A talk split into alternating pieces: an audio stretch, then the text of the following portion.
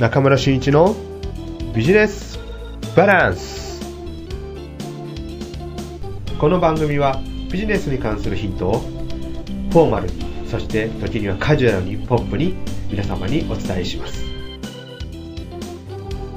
こんにちは中村俊一です。今回のビジネスバランスはコラボレーションについて話していこうと思います。コラボレーションコラボ。実によく聞く言葉ですよね。もう最近はマスメディアからもどんどん出てきますし雑誌を見ても広告を見てもそして、え、人の会話の中でも、まあ、コラボコラボっていうのが日常的に使われるようになりました。私もコラボ大好きです。そして、え、コラボレーションをしていくのも好きですしコラボレーションをプロデュースするのも大好きです、まあ、私の、えー、コンサルティングの一つの中にコラボマーケティングというコラボレーションをマーケティングしていくという、えー、コンサルティングをしてるんですけどもそれぐらいコラボについてはもう多分山口県ではトップレベルの、えー、まま、全国でもコラボで、えー、話ができる方って少ないと思うので非常にかなり専門性のある、え人間の一人だというふうに思っております。まあ、そんな、えー、と状況なんですけども、まあ、何が状況かなっていうことではあるんですが、えー、コラボレーション。まあ、いろんな形がありますよね。えー、よく私もセミナーで話をするんですけども、コラボレーションには、えー、強みと強みの掛け合わせ、強みと弱みの掛け合わせ、弱みと弱みの掛け合わせ。まあ、この3つが大きくあります。えー、やはり一番短期間でも成果が出ていくのは、強みと強みの掛け合わせ。この、えー、組み合わせですね。これが非常にやっぱりいいえー、短期間で本当に成果出ますし意外と長期でもつなにつながっていくことができます。次にまあまあいいのは意外なんですけども弱みと弱みの掛け合わせなんですね。確かに価値はどちらかというとないもの同士のもの、えー、組み合わせなんですけどもそういう方々ってやっぱりね意識が高い。志が高い、モチベーションが高い、えー、ないものを勝っていこうということでね、そういった一致団結したものがあって、非常に意外といい成果を出していってます。残念ながら、あんまり良くないのが、強みと弱みの掛け合わせですね。もうこれ掛け算の通り、強みと弱みを掛け合わせると、マイナスになっちゃうんですね。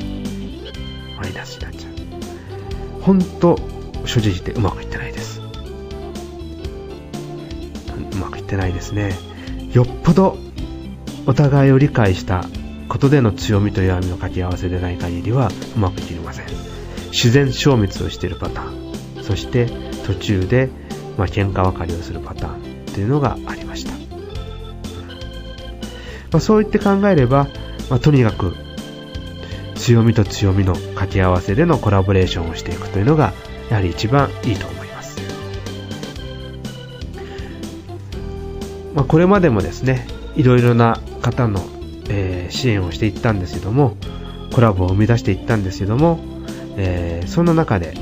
えー、ただ、ね、こう、えー、相談があってコラボレーションをそこでやっていくっていうのも、まあ、私自身面白くないので、3年前に、えー、ある方と知り合いまして、コラボネットワークという方を、という取り組みを、プロジェクトを立ち上げました。まあ、これもよくよく考えてみると僕とその方のコラボレーションなんですね、まあ、どういったコラボレーションかと言いますと、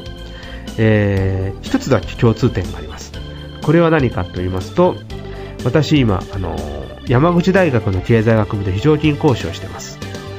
えー、そしてもう一人のコラボ相手なんですけどもその方は、え、山口大学の客員教授なんですね。え東京のアクティブランニングという会社の羽拓也さんという方です。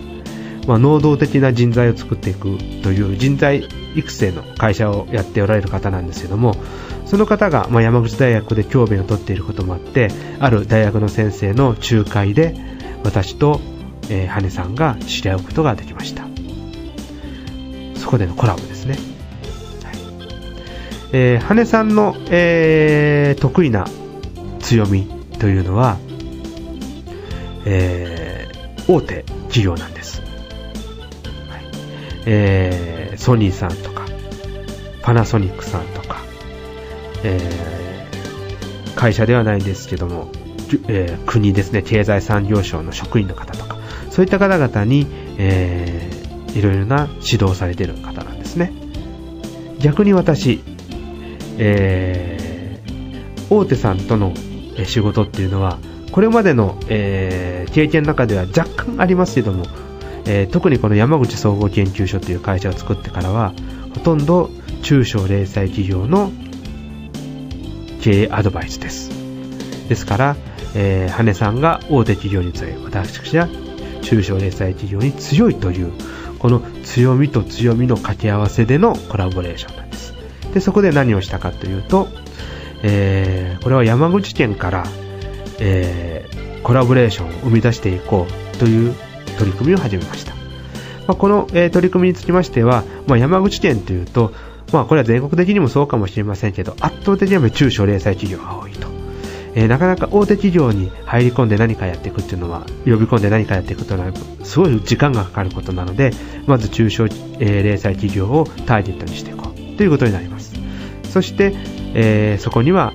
羽根さんが持っておられる能動的人材を育てるプログラムを入れることによって、中小零細企業の方々の、えー、コラボレーション能力、いわゆるものを考えながら、えー、動いていこうというような能力も高めていこうということを図っていたわけです。